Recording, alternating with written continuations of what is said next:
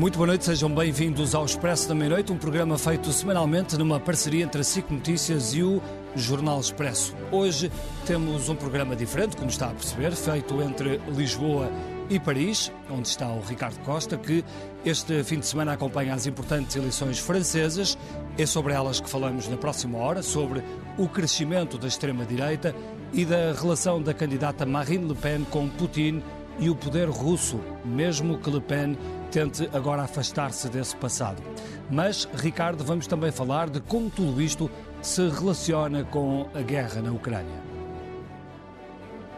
E relaciona-se porque estas são seguramente as eleições mais importantes da Europa e provavelmente do mundo este ano de 2022 e um resultado que daria uma vitória a Marine Le Pen poria em causa não só o futuro e o presente da União Europeia, como, por exemplo, o equilíbrio no Conselho de Segurança das Nações Unidas, onde de repente a França dificilmente votaria sistematicamente ao lado dos Estados Unidos e do Reino Unido. Seria, portanto, um mundo muito, muito novo. E ainda hoje podemos saber que o governo francês, ou o presidente francês, Emmanuel Macron, anunciou que vai fornecer armas pesadas à Ucrânia, vai enviar uma série de mísseis antitanque e outras medidas que tinham sido pedidas pelo presidente da Ucrânia, Volodymyr Zelensky, como vimos aliás ontem no discurso que fez no Parlamento português. Esse tem sido um pedido que o presidente ucraniano tem feito em todos os parlamentos onde tem discursado. Fê-lo também em Portugal, numa sessão que seguramente vai marcar este programa e que marcou a semana em Portugal. Sem dúvida, uma sessão muito polémica de que vamos falar aqui, até porque o PCP esteve ausente e, uh, precisamente, o PCP está aqui representado uh, por uh, António Felipe, ex-deputado. Também convidados para este programa Ana Gomes, comentadora da SIC, também Tiago Antunes, secretário de Estado adjunto do Primeiro-Ministro e que tem a pasta dos assuntos europeus, e a partir dos estúdios de Matosinhos está o Paulo Rangel. Este podcast tem o patrocínio de Vodafone Business. Saiba como a rede 5G pode tornar a sua empresa mais segura, eficiente e flexível. O futuro do seu negócio está em boas mãos. Vodafone Business. Eh, Sr. Secretário de Estado, tenho que começar por lhe perguntar se, um, se para o governo português uh, foi um embaraço ou, ou, como é que interpretou uh, a ausência do PCP ontem no, no Parlamento num momento uh, tão simbólico como foi aquele do discurso do uh, presidente ucraniano. Boa noite, boa noite a todos. Uh, bom, não, não me compete, enquanto membro do governo, julgar a postura que o PCP tem tido sobre esta matéria. creio que quem o tem que o fazer e quem o tem feito são os portugueses, são os eleitores, que naturalmente, enfim, o PCP é livre de participar ou não nessa a sessão parlamentar especial com o presidente Zelensky, é livre de uh, tomar as posições públicas que tem tomado sobre a matéria e creio que, enfim, todos nós aqui, cidadãos, uh, tiram as suas conclusões uh, a esse respeito. Não é o governo que avalia a posição do PCP, pelo contrário, são os partidos que avaliam o governo, portanto é essa a ordem natural das coisas. Sim, mas há ali um momento de representação, um momento, de, um momento simbólico, de certa forma, também uh, do país, da Assembleia da República, o governo estava lá representado, o Presidente da República e, portanto, um partido, um partido com história em Portugal não estar naquela sessão e com a, a, narrativa que apresentou, com a justificação que apresentou uh, da desnazificação, uh, de não aceitar a palavra invasão, etc., uh, isso para o secretário de Estado dos Assuntos Europeus é um assunto ou é uma, uma posição difícil de compreender? do que eu lhe posso falar é da posição do governo português, da posição do Estado português e dos seus vários órgãos de soberania, Uh, e essa é uma posição inequívoca. Neste conflito militar, nesta guerra, temos um agressor e um agredido. Temos um invasor e um invadido.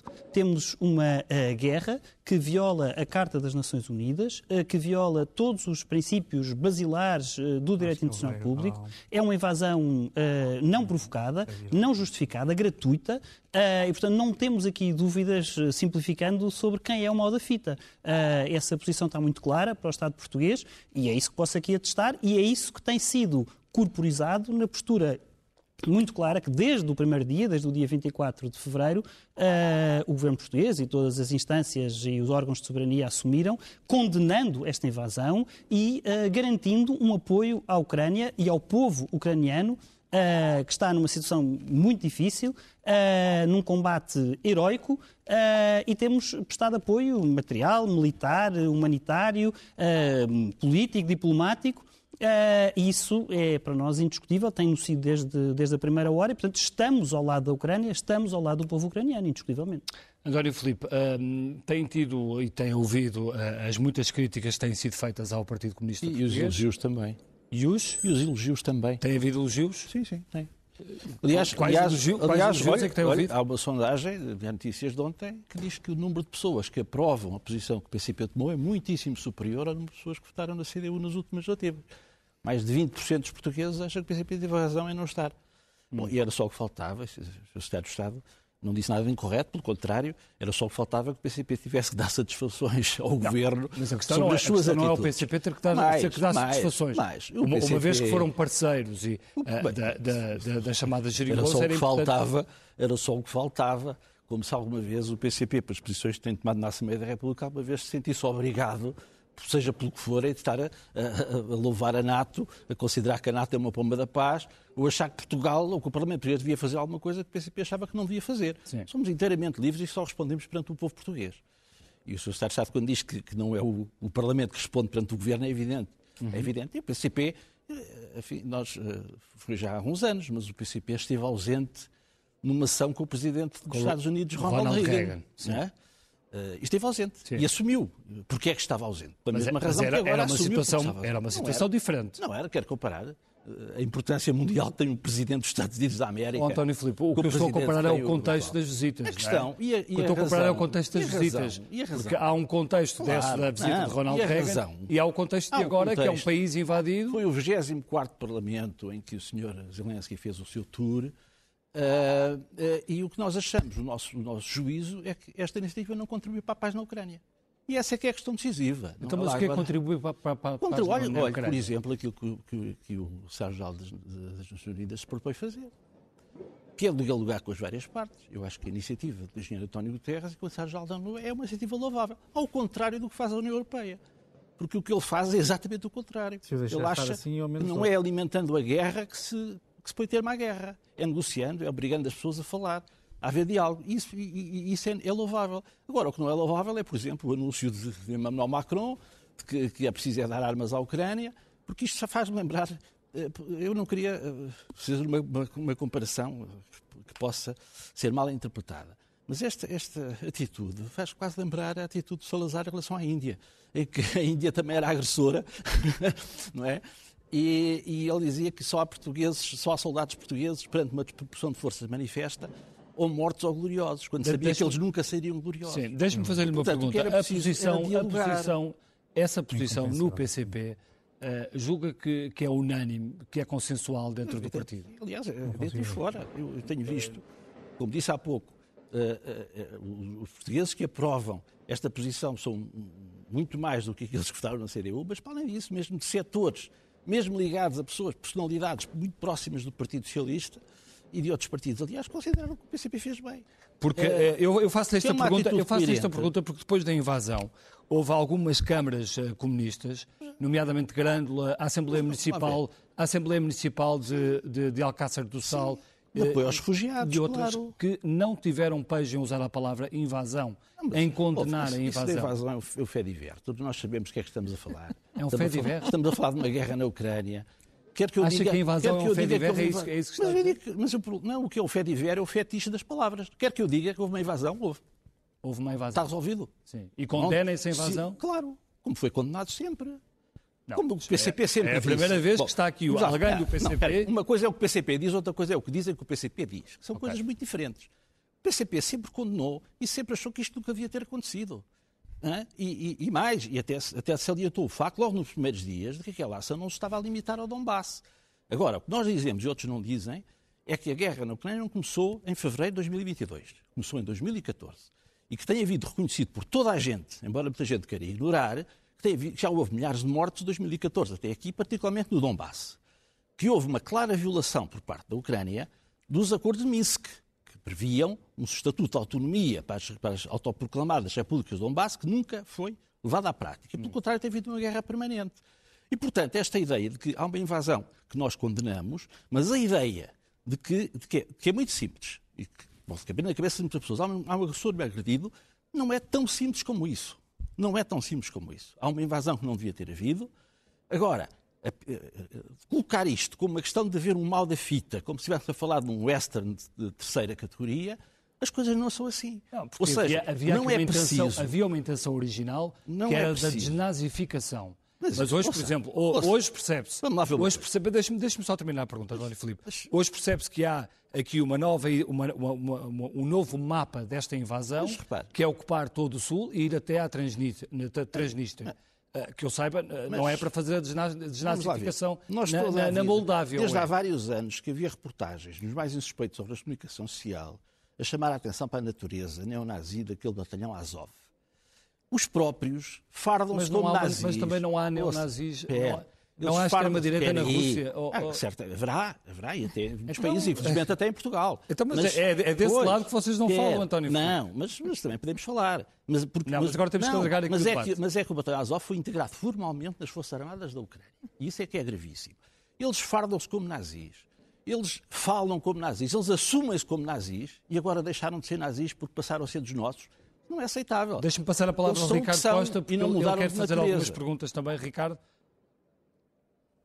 Uh, um, Eu perguntava então à, Ana Gomes uh, se os efeitos deste tipo de situações nas políticas nacionais são assim tão diretos como nós às vezes achamos. O António Filipe citou uma, uma sondagem uh, uh, e aqui em França, por exemplo, uh, os efeitos da guerra não fizeram, não beliscaram praticamente Marine Le Pen, que era muito próxima de Putin, foi aliás visita do Kremlin em 2017, e mesmo outros candidatos como Henrique Zemmour ou mesmo Mélenchon, eh, que tinham eh, pelo menos fortes simpatias eh, pelo Kremlin, os três somados tiveram bem mais de 50%.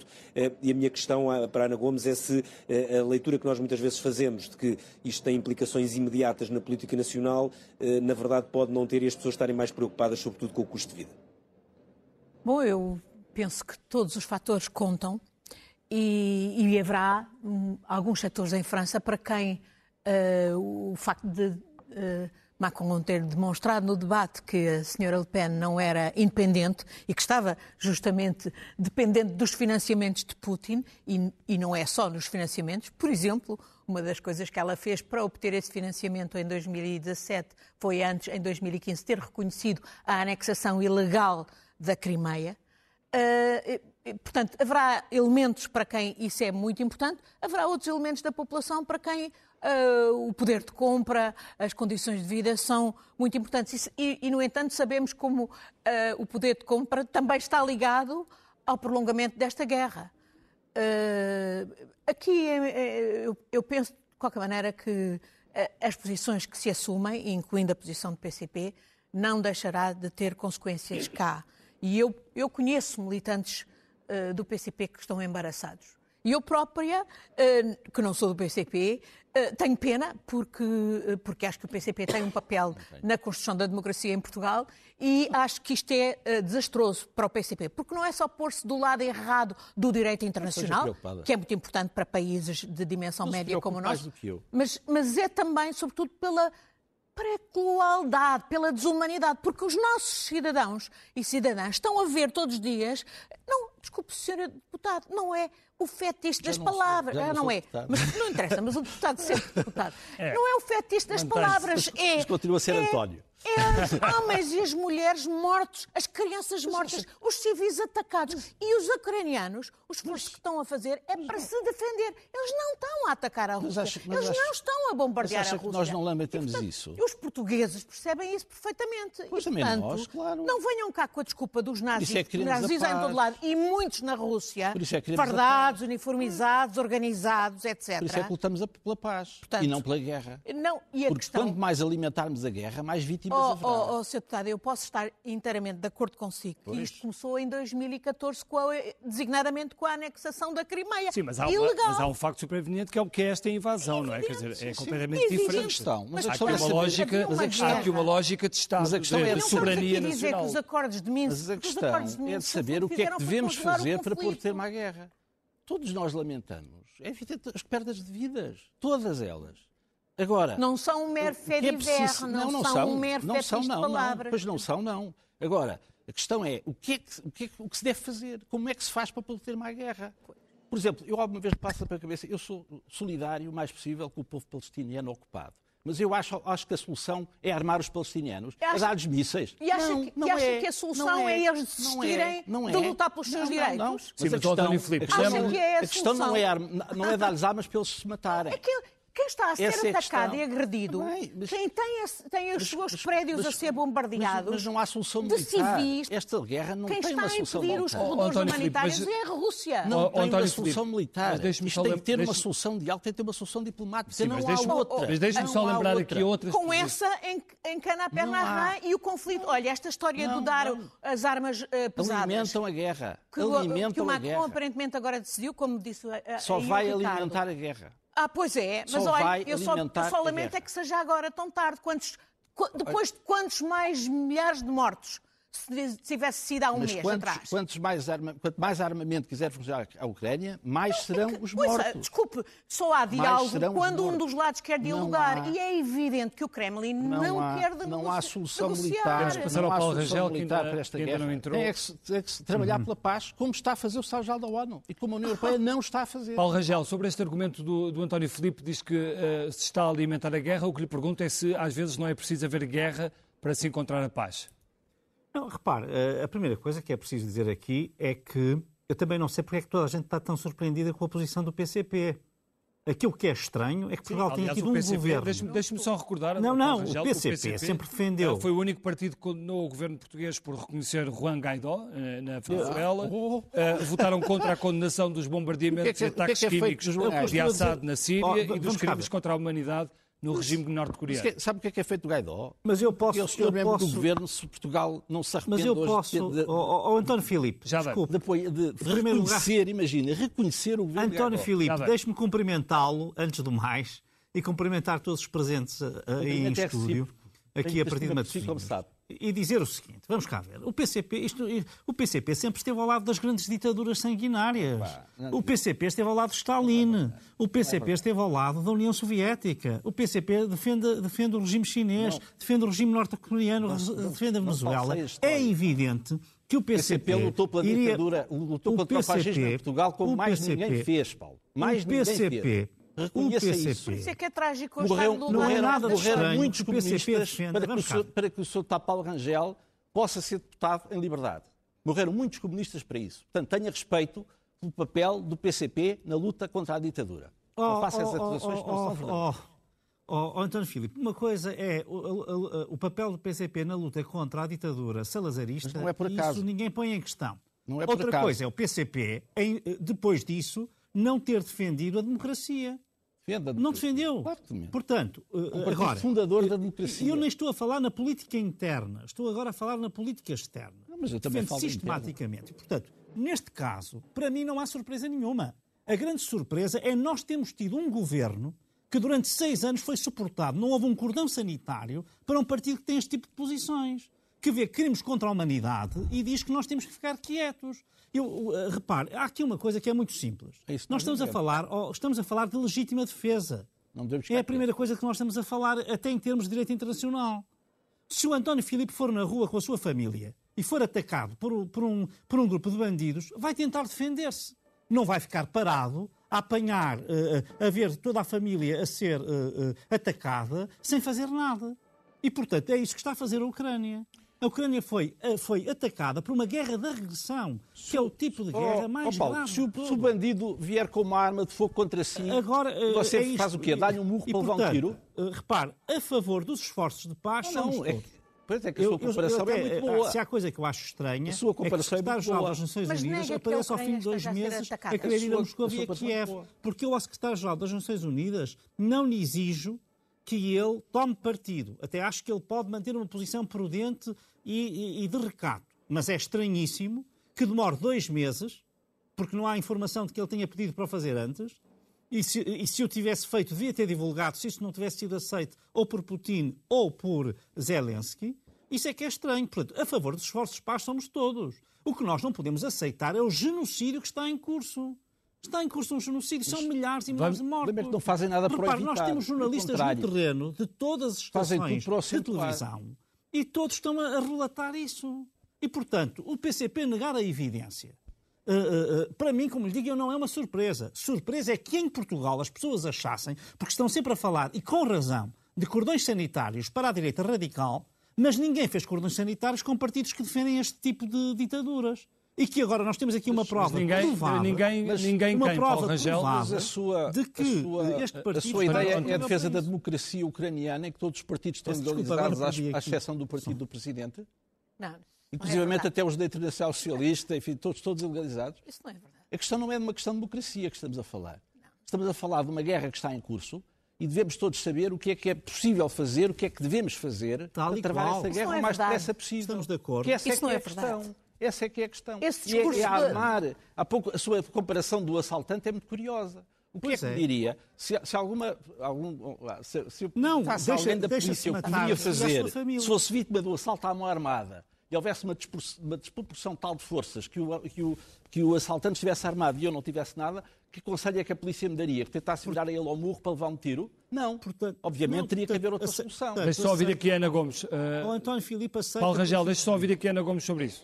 Eu só digo o seguinte, eh, eu já ouvi este discurso da- dos nazis, de- da falta de Mas democracia quer na, que na. Ucrânia e fui lá ver com os meus olhos na Não Maidan são. em Não 2014 e vi que esse discurso não colava com a realidade. O que era a realidade eram muita gente jovem a querer retirar a Ucrânia de um esquema corrupto, de um esquema ditatorial e a querê-lo fazer transicionar para uma democracia. E é exatamente esse percurso que eles, com muitas pessoas. dificuldades, não, mas Estou são essas pessoas que hoje estão a ser miseravelmente atacadas. Se eles se afirmam nazis, somos nós que os desmentimos. Oh, oh, se- eh, eh, eh, Somos nós que António os desmentimos. Eles Eh, afirmam. Mas, mas- mas essa teoria mas não não cai vale a pena terra. estarmos aqui com esta que conversa. Os. É portugueses todos estão a ver. São eles que afirmam. Mas é- essa teoria não cai por terra quando a operação anunciada é chegar até à Moldávia, por exemplo. Mas eh, eu não ouvi essa operação anunciada por Não, ninguém. hoje foi anunciada ainda por, anunciada. uma alta patente militar. Não, não, A alta não. patente militar Não, russa. não. Portanto, o que lhe pergunto é se Nós, a- o tema da eu não- desnazificação também Não, passa por eu aí. acho que, vamos lá ver, o problema da desnatificação,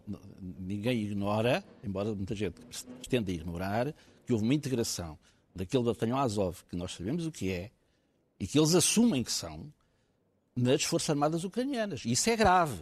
Ou seja, nós vamos Oh, querer ter na União oh, Europeia oh, António um país Filipe. que tenha Forças Armadas, António Filipe, que integrou um batalhão que se assuma eles. Não sou eu que o digo. Isso também faz Deixa- parte deixa- do vosso discurso. Oh, António Filipe. Deixa-me só, Agora, só fazer é uma pergunta ao António Filipe. Está muita é- gente Deixa- a falar ao mesmo tempo. O Ricardo Eu acho Costa que isto é está. relativamente secundário. Deixa eu ouvir o Ricardo Costa. Porque aqui a única... Eu já deixo... Ó todo ó, o António Filipe, Sim. eu, eu acho que há aqui uma questão que é, eh, não, há, não há grandes dúvidas sobre a origem do batalhão Azov. Agora, como a própria palavra existe e, e- e explica, nós estamos a falar de um batalhão. Eu não me lembro de alguma guerra no mundo que tenha sido eh, iniciada por causa de um batalhão que existe num exército inteiro. Eh, e a minha questão é, por exemplo, aqui em França, onde eu estou, eh, também há, ainda há pouco tempo houve grandes discussões sobre forças de extrema-direita dentro do, dentro do exército francês, que aliás são um problema desde a Argélia.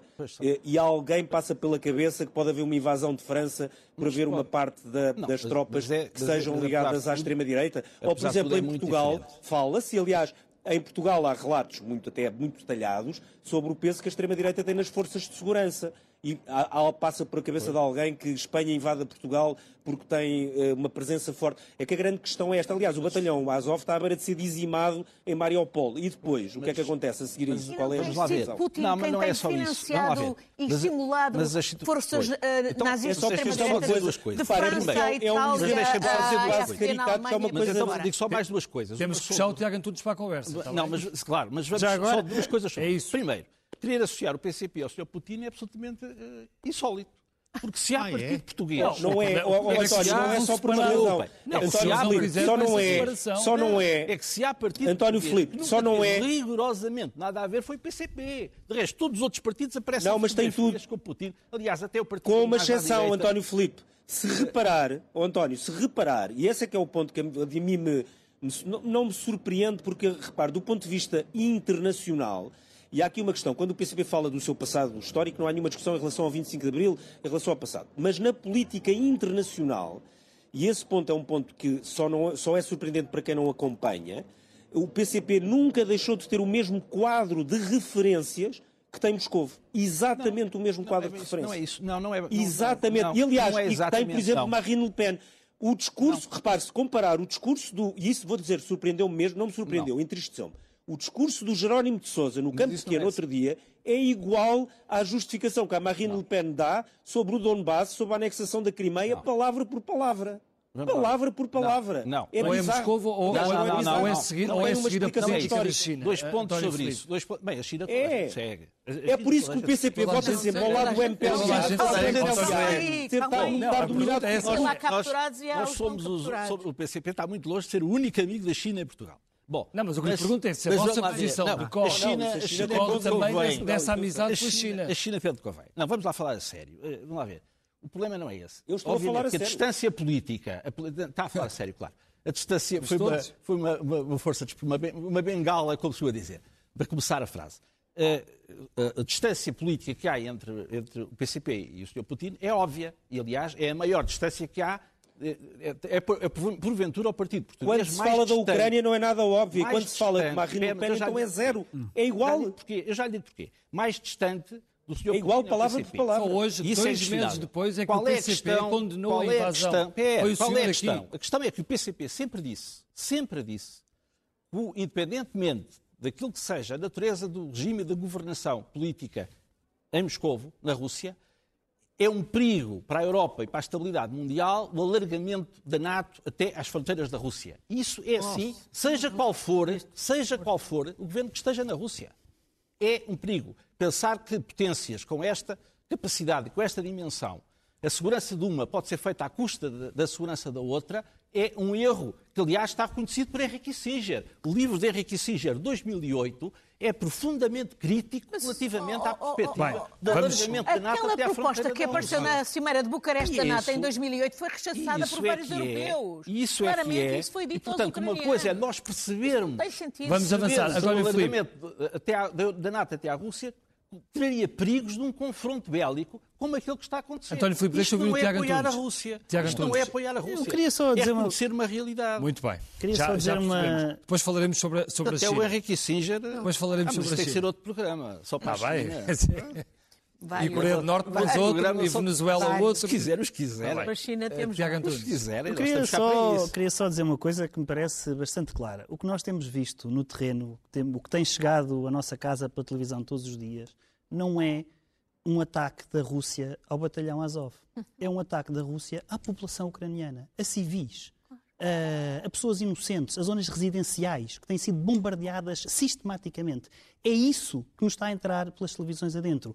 A evidência, enfim, tem que ser investigado, mas à partida de crimes de guerra. Tem que ser, tem que ser Ah, com certeza tem que haver uma investigação, mas o que temos indícios claros de Sobre crimes isso, de guerra, temos opiniões. indícios claros de atos absolutamente de uma crueldade tremenda contra civis. Ah, e para além do mais, temos, e isso é indiscutível, a violação da integridade territorial de um Estado soberano. Ah, e isso, só, ao, ao abrigo do direito internacional público, ao abrigo da Carta das Nações Unidas, confere um direito de legítima defesa. E é isso que a Ucrânia está a exercer, é o seu direito de legítima defesa perante uma invasão não provocada, não justificada e ilegal. E creio que isso é indiscutível. Deixe-me fazer-lhe aqui uma pergunta, porque mais uma vez ouvimos Zelensky pedir o esforço de um Estado-membro para poder entrar dentro do, do grupo do- dos países da União Europeia. Ahm, que esforços é que têm sido feitos por Portugal? De, que forma é que Portugal vê, essa, vê, essa, vê esse pedido? Ah, é um pedido que tem vindo a ser feito, não sei se, se corresponde a uma realidade que se vai efetivar ou não. Ah, Bom, vamos o, ver. o- o Paulo Rangel, no último programa que, este- que esteve aqui, no último Expresso Meia-Noite, dizia que era um sinal positivo já haver esse início de diálogo. Ah, é, é para si também um sinal positivo? Esse processo está em curso a partir do momento em que houve eh, eh, o pedido apresentado eh, pela Ucrânia. Tem sido até, aliás, nestas fases iniciais muito expedito. Ahm, e nós valorizamos naturalmente as aspirações europeias da Ucrânia e a opção clara pela Europa, pela União Europeia que a Ucrânia fez. Ahm, agora, um processo de adesão eh, é um processo eh, que tem um conjunto de critérios exigentes e que tem um conjunto de trâmites que, mesmo acelerados, eh, leva o seu tempo. E, portanto, aquilo que neste momento é mais premente é uma ajuda imediata, um apoio imediato, como temos vindo a conceder nos vários planos, político, material, militar, à Ucrânia, e depois, num futuro que desejamos próximo, assim que cessem as hostilidades militares, um apoio muito claro à recuperação económica da Ucrânia e à reconstrução da Ucrânia. E isso é aquilo que, uh, em que devemos estar focados, porque é aquilo que está de acordo com as necessidades mais prementes da Ucrânia. E é aí que devemos focar nossas atenções. A União Europeia já tem um acordo de associação com a Ucrânia, deve ser explorado até ao limite de todas as suas potencialidades, provavelmente deve ser desenvolvido e intensificado para garantir à Ucrânia, no imediato e na fase de reconstrução, todo o apoio necessário. E isso é onde, uh, diria, o nosso foco deve estar, porque é nesse calendário que é pragmaticamente uh, uh, realista para conceder à Ucrânia o apoio que ela neste momento necessita. Independentemente de um processo que naturalmente deve seguir o seu curso e tem os seus trâmites e tem os seus critérios que devem ser rigorosamente observados. Paulo Rangel, parece-lhe que uh, países como. Se, se, lhe parece que países como a França, por exemplo, a, a Alemanha estão interessados em ter a Ucrânia dentro do, do espaço da, da União Europeia? Olha, eu, eu, aqui queria dizer essencialmente três coisas. A primeira uh, uh, é, é, esta, é que há três meses ninguém achava que a Ucrânia alguma vez poderia fazer parte da União Europeia. E, portanto, enfim, poderia haver um ou outro voluntarista, mas as pessoas não achavam isso. Bom, com esta guerra de agressão que a Rússia fez e com esta invasão, enfim, uh, hedionda, com todas estas características que temos visto de crimes contra a humanidade, genocídio, etc., uh, massacre de populações civis, criou-se nas opiniões públicas europeias uma grande receptividade a esta aspiração dos ucranianos a entrar na União Europeia. E uh, o presidente Zelensky fez um pedido. O que é que eu acho que nós devíamos fazer agora? Nós devemos agora, essencialmente, é, é evidente, eu estou de acordo com o Tiago Antunes, com o nosso secretário de Estado dos Assuntos Europeus, eh, no sentido de que isto é um processo que vai demorar o seu tempo. Primeiro, é preciso que haja paz, é preciso lançar a reconstrução. Porventura, isso até vai facilitar uma adesão futura, porque havendo reconstrução vai ser possível relançar até o próprio processo de enquadramento institucional uh, uh, do país e, portanto, isso talvez facilite no futuro a adesão. Mas olhando, mas olhando para o que era a Ucrânia, mas... olhando para o que era a Ucrânia e o governo de Zelensky antes da invasão, a, a Ucrânia não... estava perto de reunir condições para entrar não, na União estava. Europeia? Não estava. Agora, e não estava porquê? Não estava porque não estava como não estão muitos Estados, como não estão, por exemplo, os Estados nos Balcãs, que eu conheço, enfim, eh, particularmente bem, e a Ucrânia também conheço bem, estive lá mais de Sim, mas olhando para, para, para, o checklist. Uh, uh, não, essencialmente é nas questões do Estado de Direito, na questão da corrupção, uh, designadamente nestes dois vetores, era evidente que não estava preparada. Mas agora deixe-me só dizer o seguinte: o que é que eu acho que agora era necessário? E este é que é o ponto, e aqui é que eu acho que o governo português está a falhar. O governo português esteve muito bem até agora, realmente mas agora está a falhar. E está a falhar em duas vertentes. Uma é esta. Eu acho que nós, até ao verão, devíamos dar o estatuto de candidato, de país candidato à Ucrânia. E aqui o governo português devia, juntamente com outros, porque há outros disponíveis para isso, tomar a dianteira. E o que eu vejo é uma conversa muito, eh, eu diria, reticente e relutante. E, portanto, eh, porque o estatuto de país candidato, que aqui seria dado a título excepcional, que vai ter algumas consequências até sobre outras candidaturas, não tenho dúvidas sobre isso, portanto não é uma coisa uh, uh, desprovida de alguns efeitos uh, problemáticos, mas era um sinal muito importante para os ucranianos. E aqui nós, Portugal, devíamos estar na linha da frente.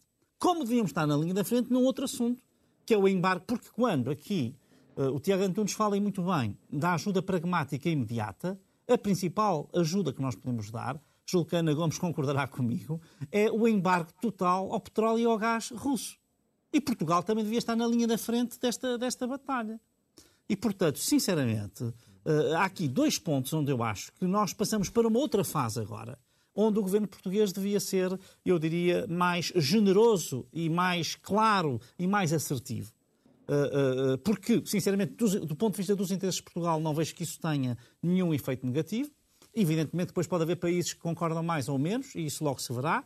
Uma é a questão do embargo total e outra questão é, é, é, é do estatuto de país candidato. E acho então, que o governo deixa, tem que deixa, deixa se está ou não está disponível para fazer isto até ao verão. Estas deixa o Tiago Antunes responder, Paulo Rangel. Bom, em relação às sanções, Portugal tem apoiado, tem sido parte nas várias vagas de sanções, já nas cinco vagas de sanções uh, que a União Europeia tem aplicado e é sabido que estão outras em preparação. Já temos sanções no domínio energético uh, e há, uh, essa matéria está em discussão. A Comissão Europeia tem falado sobre isso para novos avanços. Mas, oh, oh, Tiago. Tiago, se não se importa, deixe-me só, deixe só interrompê-lo, oh, Tiago Antunes, só para lhe fazer uma pergunta exatamente sobre este ponto, que é Portugal, até pela posição que tem, enfim, geográfica e pela pouquíssima dependência que tem de gás russo, que é praticamente nula, podia desligar sem qualquer problema, aliás, já desligou. Se Portugal não devia estar numa linha da frente de pressionar diplomaticamente outros países, nomeadamente a Alemanha, para que o fizessem, países que estão muito mais dependentes. Os cálculos para a Alemanha seriam de uma recessão de 2% eh, do PIB, o que é uma recessão muito abaixo da que, por exemplo, tiveram eh, Portugal, Espanha, Itália ou Grécia eh, quando foi a crise de, do, da dívida pública, a crise do euro. Sim, mas esse processo está em curso. Agora, há um aspecto que é muito importante. Em todas estas vagas de sanções que houve até agora, houve uma unidade grande, aliás, total da União Europeia. Mas o que é que é esse processo que está em curso? E isso é um ativo uh, muito importante. Mas, é, aliás, mas, o principal o é que é, ativo. O que é que esse processo está em curso? De uma nova vaga de sanções que está em preparação. Mas Portugal está a liderar uh, esta força. Portugal participa essa... nesses uh, debates. Agora, é importante garantir sempre a unidade da ação da União Europeia, como tem sido garantida até agora em todas as vagas de sanções. Uh, porque isso é o maior ativo que nós temos contra Putin. É a nossa unidade, é talvez aquilo que ele não esperava que a União Europeia tivesse uma reação unida. Uh, e, portanto, é, temos que uh, avançar e temos que avançar de forma inteligente, de forma a que as sanções sejam efetivamente lesivas para quem elas visam uh, uh, lesar, que neste caso é o agressor, a Rússia, uh, e não contraproducentes virando-se contra a própria União Europeia. Portugal tem uma posição muito confortável, de facto, como já aqui foi dito, Sim. porque não tem uma dependência de produtos energéticos da, da Rússia, ao contrário de outros Estados-membros, para quem este tema é mais sensível. E, portanto, o que é importante é que haja um trabalho que está a ser desenvolvido neste momento para que futuras sanções sejam aplicadas de forma a que sejam efetivamente dissuasoras para quem uh, visam uh, infligir uh, dano e não contraproducentes, tendo um efeito ricochete sobre a própria União Europeia. Está a refugiar-se aí no conjunto europeu e não está a dizer exatamente o que é que Portugal está a fazer do ponto de vista de país nesse nesse esforço? De que forma é que está a contribuir? Está a participar nas discussões okay. que neste momento estão a ocorrer ao nível da União Europeia para que, Mas para que, que a, a, novos é avanços sejam, uh, ocorram Diga. numa frente unida como tem sido até agora, que é Diga, um, um valor absolutamente importante. Não, eu é só, vamos cá ver, Portugal está a participar, mas cada país que está a participar tem uma posição. Por exemplo, nós conhecemos a posição alemã quanto ao embargo e conhecemos a posição polaca. Qual é a posição portuguesa? E quanto ao estatuto de candidato, qual é a posição portuguesa? Porque eu não estou a dizer que Portugal não participe e que Portugal até uh, vá para um consenso que não corresponde à sua posição inicial, ainda que ela seja, por exemplo, mais avançada. Mas vamos Portugal ouvir, não tem razão nenhuma para não expressar a sua posição. Qual é a posição portuguesa? É a, posição? é a favor do embarque total? é a favor do, da concessão do, do, da do Estatuto de País Candidato ou não? Estas é que são as duas questões principais do meu ponto de vista. Há uma terceira, a posição, mas voltarei a ela mais tarde. Em relação às sanções, tem sido sistematicamente apoiar a aplicação de sanções, é esta, incluindo é já no domínio energético quanto ao carvão e futuramente em relação a outras uh, uh, dimensões energéticas, de forma inteligente que efetivamente provoquem um dano a quem visam provocar, sem uh, serem, uh, se revelarem contraproducentes para a União Europeia. Portugal está muito à vontade, não, como disse, não tem uma dependência de produtos energéticos da Rússia, mas qualquer embarque tem um efeito desde logo ao nível do preço uh, e, portanto, é uma matéria que tem que ser trabalhada e está a ser trabalhada. Portugal participa Uh, uh, nesses uh, trabalhos. agora, Portanto, há que pesar as consequências económicas que esse tipo de, naturalmente, naturalmente, de, isso parece uma de decisões de, de lógico é, é óbvio. Ana Gomes, sobre esta, sobre esta questão e a posição portuguesa. Bom, eu não tenho dúvidas nenhumas que, que faz sentido conceder o estatuto de candidato à Ucrânia. Acho que era simbolicamente muito importante, sendo que, como disse o secretário de Estado Tiago Antunes, vai ser um processo negocial longo, como foi para nós, como foi para todos os países. Também não tenho dúvidas nenhumas que a Ucrânia pertence muito mais à Europa, por aquilo que eu vi das várias vezes que fui à Ucrânia, do que, por exemplo, a Turquia que é hoje, um, eh, já dado algum tempo para cá, um país candidato que, eh, cujo processo parou porque as reformas também pararam, designadamente em matéria de direitos humanos, etc. O António Filipe está a regalar só, os olhos. Só gostaria de dizer, só gostaria não, ainda de dizer o seguinte. Eu diria que regrediram. Só, regrediram. Só, regrediram completamente. Claro, regrediram. Portanto, e por isso o processo parou. Uh, no caso da Ucrânia, estou completamente de acordo que a, uh, quando houver a paz com a reconstrução, haverá todas as oportunidades para até acelerar, digamos, as reformas que os ucranianos já queriam fazer, porque foi esse o processo que se iniciou exatamente com a, revolta da Maidan, quando eles queriam, disseram que queriam um futuro europeu. Agora, uh, estou de acordo que Portugal, bom, no que toca a, a, a, aos compromissos de Portugal no quadro das sanções, o que eu acho que Portugal tem que fazer é aplicar as sanções. Eu lamento imenso, mas não vi nada ouvimos, em relação, por exemplo, aquela... aos oligarcas, não é? Sim, ouvimos aquela conta que foi apanhada Exatamente, com meia dúzia 242 de euros. é ridículo para dizer o mínimo. Agora, uh, penso que nas questões do, do, embargo, até como já foi explicado, de facto Portugal é dos que têm menos dependência do petróleo, nesse sentido é um bom exemplo e, é tem a obrigação, sim, de pressionar a Alemanha. Até porque há uma, uma, ligação política entre o Partido Socialista aqui no poder e o partido uh, que, que, é o principal partido da coligação alemã, do chanceler Scholz. E a posição do chanceler Scholz é inaceitável. Está a ser objeto de grande controvérsia dentro do próprio Partido Social Democrata Alemão e dentro da, da, da própria coligação, não é? Com pressão dos verdes e até dos liberais.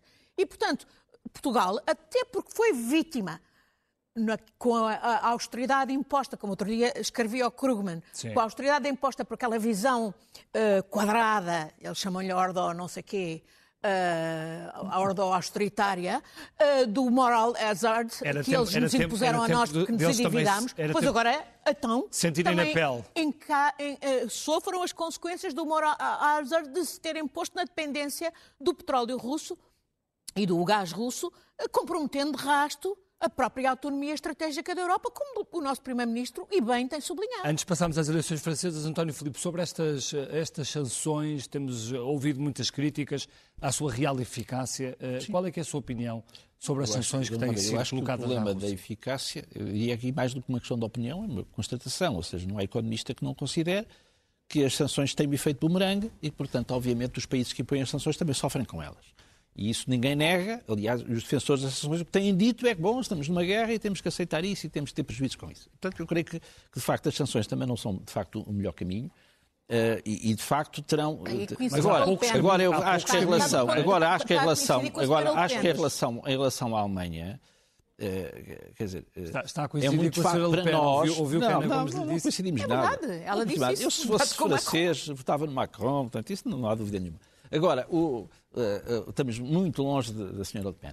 Agora, uh, é, é, também é relativamente fácil para nós que estamos cá, que não dependemos em nada do petróleo e do gás russo, estar a dizer a países que dependem muito, e a Alemanha depende muito, mas há outros países ali daquela zona da União Europeia que ainda dependem mais, e está-lhes a dizer, bom, vocês têm que cortar com, com o petróleo e gás russo e comprar quatro vezes mais caro aos Estados Unidos e eles terão alguma dificuldade em convencer as suas opiniões públicas, os seus povos, da justeza disso. Sim, mas eles não tiveram Temos dificuldade em impor-nos é esta lógica austeritária quando foi e, a crise e, da e nós, e nós estivemos na linha da frente a criticá-los, ao contrário do PSD, do CDS, do PS, que acharam que tinha que ser...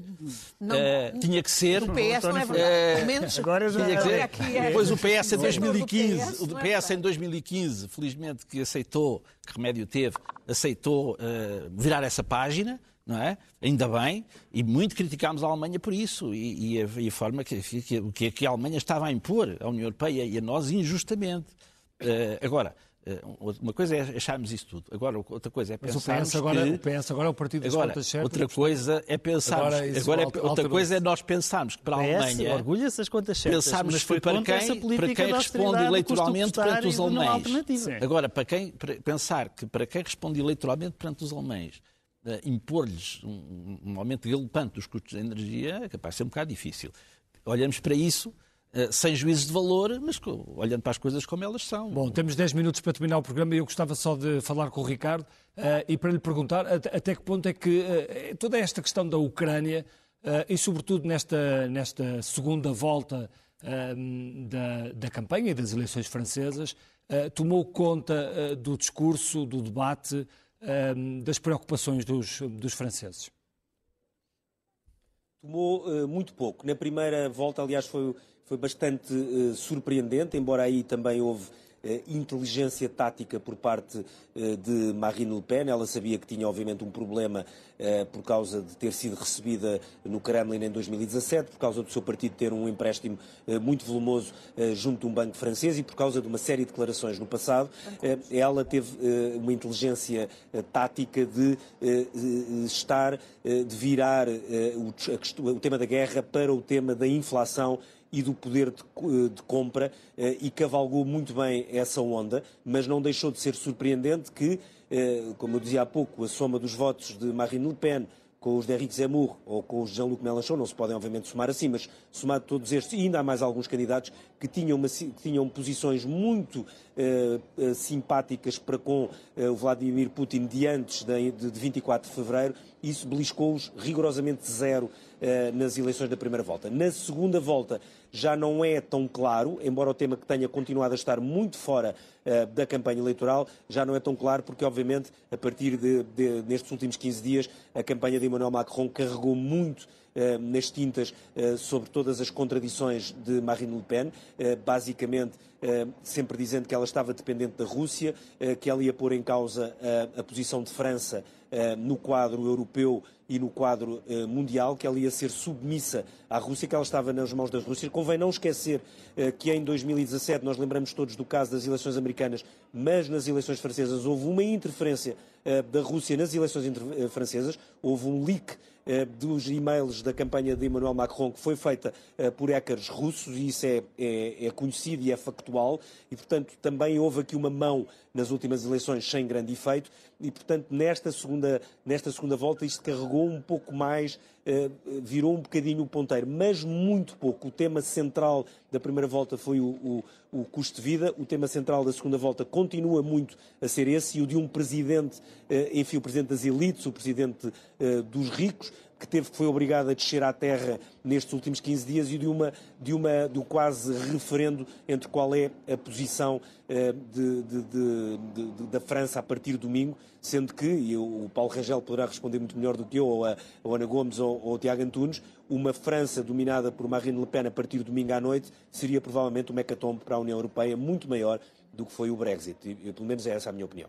Paulo Rangel, já agora eh, não, sem dúvida. Quer dizer, eh, sinceramente, eh, eu acho que não tem comparação com o Brexit por muitas razões, mas é evidente que uma vitória de Marine Le Pen traria para a Europa uma situação caótica. Depois da pandemia e depois desta invasão, um, um, um, uma mudança, que seria uma mudança em rigor de regime, porque a própria Le Pen propõe um conjunto de referendos constitucionais uh, uh, iria com certeza criar uma onda totalmente eurocética.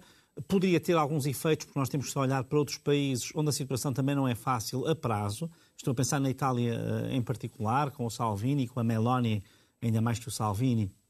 E, portanto, estamos a falar do terceiro país a seguir à França. E, evidentemente, que sem o eixo franco-alemão a Europa não funciona. Isto não significa que todos os outros não tenham um papel decisivo e importante, porque têm, ao contrário do que às vezes alguns querem dizer, mas é evidente que uh, uh, a relação entre a França e a Alemanha é decisiva e se a França entrasse numa deriva populista uh, de direita radical, num regime que seria iliberal, que seria, aliás, próximo de Putin, que seria, enfim, evidentemente que isso, do meu ponto de vista, traria uma crise gravíssima à Europa. E, portanto, uh, embora esteja convicto que Macron vai ganhar, acho que há aqui um perigo, sempre que é o perigo de saber uh, uh, que abstenção é que vai existir e em quem é que vão votar, quem é que vai ficar em casa, no fundo é um pouco isso. e, portanto, eu penso que nós só sossegaremos no domingo se realmente Macron ganhar. E, e, atenção, depois haverá uma segunda fase muito importante, que será as legislativas. Mesmo que ele ganhe, é preciso perceber qual será Uh, uh, o papel uh, que terão Mélenchon e, e, e, Le Pen nas legislativas.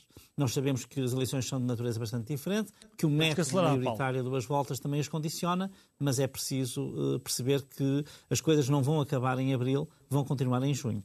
Ana Gomes, deixe-me deixe perguntar-lhe, até porque há um crescimento claríssimo da extrema-direita na Europa. Vimos agora como Le Pen agarrou nas questões que dizem muito às pessoas, a questão do poder de compra, eh, que, que, que o Ricardo falava, a questão dos problemas económicos, etc., que era, apesar de tudo, uma agenda mais da esquerda, eh, se não corremos também um pouco esse risco quando vemos, por exemplo, no Parlamento André Ventura falar muitas vezes desse, desse pois, tipo mas de. Os populistas é exatamente isso, é agarrarem nos problemas que às vezes por incapacidade da esquerda e do centro, uh, são desvalorizados. E por governos, e, e por governos que, que, parecem mais distantes. E, e, e, no fundo, não ter propriamente soluções. Aliás, Macron foi particularmente eficaz até a desmontar os argumentos dela, por exemplo, em relação ao poder de compra, explicando que as soluções que ela tinha, até de eliminação do IVA, eram impossíveis e, contraproducentes e injustas. Também foi muito bom a, a, desmontar as propostas dela, por exemplo, para a energia, que seriam completamente contrárias aos interesses e, a, e às necessidades atuais, uh, e, e, custariam dinheiro. E, sobretudo, também foi muito eficaz uh, numa área que me parece muito importante, porque eu estou de acordo com o que o Paulo Rangel disse, muito determinante vai ser a posição de 44% dos votantes de Melanchon que dizem, neste momento, que não sabem o que é que vão fazer, que ainda, ainda não decidiram.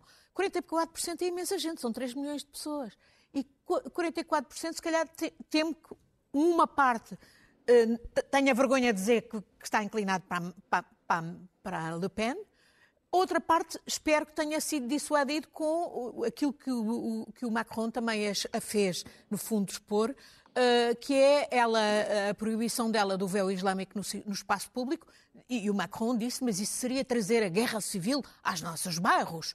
E tem razão. E não é só uh, na França, seria ao nível europeu, naturalmente, porque seria o primeiro país a fazer uma coisa dessas. Portanto, eu, eu, eu espero que. Uh, não estou também descansada, até que vejamos os resultados no domingo, uh, mas espero que este sentido da, da salvação da Europa, que é importante para os franceses e onde os franceses são realmente uh, chave na articulação com todos e com a Alemanha em particular, que, uh, que, que, que, faz, que seja o que faz decidir a maioria dos franceses. António Filipe, muito rapidamente, é, é, deixe-me só perguntar-lhe se assiste preocupado a, a, este roubo por parte da, da extrema-direita de uma agenda que não, sempre vimos. Deixa-me só acrescentar. Sempre essa, vimos na, na essa esquerda. agenda Mas está, o problema é que a só acrescentar uma pequena nota.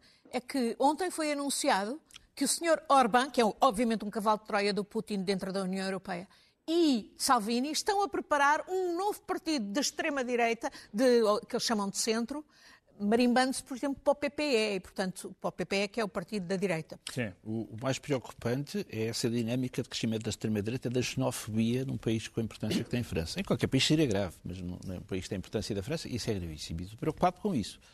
Mas preocupado, porque, preocupado porquê? Porque, de facto, um, a impopularidade de Macron é manifesta. Ou seja, eu votaria Macron, como é óbvio. Mas, e, aliás, e na primeira volta teria votado no Fabien Roussel e não, não no Mélenchon. Mas, um, mas, foi o candidato do PCF. Mas, e, e o PCF é. tem uma posição claríssima relativamente a esta segunda volta. O Mélenchon é que não tem. O Mélenchon não tem. Mas, mas, mas, vamos ver o seguinte: eh, o problema é que Temos dois minutos para ninguém acabar, é dono dos votos de ninguém, e daí a preocupação. E sabe-se que há uma enorme impopularidade de Macron. A ideia é que Macron não resolveu problema nenhum às pessoas. E isto é gravíssimo. E, e Macron agora até pode ganhar, espero que sim. Mas o problema é que a prazo, se este centro político que Macron uh, uh, subiu sob os escombros do, do, do PS francês e do centro-direita, que praticamente desapareceram, e não resolve os problemas, nós, eu receio é que, que, que possa haver uma dinâmica imparável da extrema-direita. E isso é que é gravíssimo. É que, não, é que por não resolverem os problemas das pessoas e criarem a frustração e o desespero nas pessoas, é, é, é, é, isso que leva a que, a que estas soluções cresçam e que os, os populismos cresçam. Muito Eu espero que também em França haja uma alternativa à esquerda que se possa construir para superar este estado de coisas. Uh, Tiago Antunes, uh, já imaginou como é que uh, vão ser as relações entre o governo português e o governo francês caso Marine Le Pen seja eleita? Não quero imaginar. Nestas eleições, como aqui já foi dito, eh, elas são muito importantes para o futuro, para a política interna francesa, mas são decisivas eh, para o futuro da Europa, da União Europeia, do projeto europeu. Isso mesmo foi dito numa, num artigo publicado ainda esta semana pelos líderes socialistas de Portugal, de Espanha e da Alemanha, um, e verdadeiramente a senhora Le Pen tem moderado o seu discurso, tem disfarçado algumas das suas eh, ideias de que já não fala, mas o debate foi bastante eficaz a desmascarar alguma delas, algumas delas e a eh, mostrar como, de facto, eh, várias das matérias de que Le Pen agora não fala, mas que estão no seu programa, estão em direta contradição com a União Europeia, com a pertença ao espaço europeu e aos valores da União Europeia e, portanto, verdadeiramente o que está em jogo no domingo é também o futuro do projeto europeu e da União Europeia. Bom, muito obrigado a todos. Nós vamos passar eh, de imediato às capas do uh, Expresso e começamos uh, exatamente por este assunto, pela eleição em França, na capa da revista E, aliás, um trabalho um, feito pelo Ricardo Costa desde Paris, que se chama Do Palácio para a Rua, num derradeiro esforço para garantir a reeleição e derrotar a extrema-direita de Marine Le Pen. Emmanuel Macron foi obrigado a ir ao encontro do país real as presidenciais francesas deste domingo são a arena de um confronto à escala mundial e cada vez mais óbvio entre globalistas e nacionalistas. Depois, na capa da economia, temos eh, na fotografia principal um, eh, Fernando Medina, o novo Ministro das Finanças, que diz: escolhemos não gastar os trunfos todos em 2022. Esperemos que tenha ainda muitos trunfos para os próximos anos. E aqui ao lado, progressões mais rápidas no Estado sem data prevista. Ainda no caderno principal, hum, a manchete vai para a polémica com eh, João Leão eh, e diz que o vazio legal protege o ex-ministro das Finanças no eh, ISCTE. Lei das incompatibilidades só refere setor privado. Partidos dividem sobre a alteração legal. Medina confortável com explicações de ex-ministro. Transparência e integridade pede investigação. Depois, aqui ao lado, a extinção do CEF vai durar vários meses e um, também Torres Couto, João Proença e Carlos Silva exigem aumentos eh, salariais. Fica por aqui o Expresso uh, da Meia-Noite. Muito obrigado uh, para todos e muito obrigado aos que estiveram também aqui conosco e também ao Ricardo Costa, que esteve também conosco em Paris. Nós uh, voltamos na próxima semana e já a seguir, não perca o Jornal da Meia-Noite.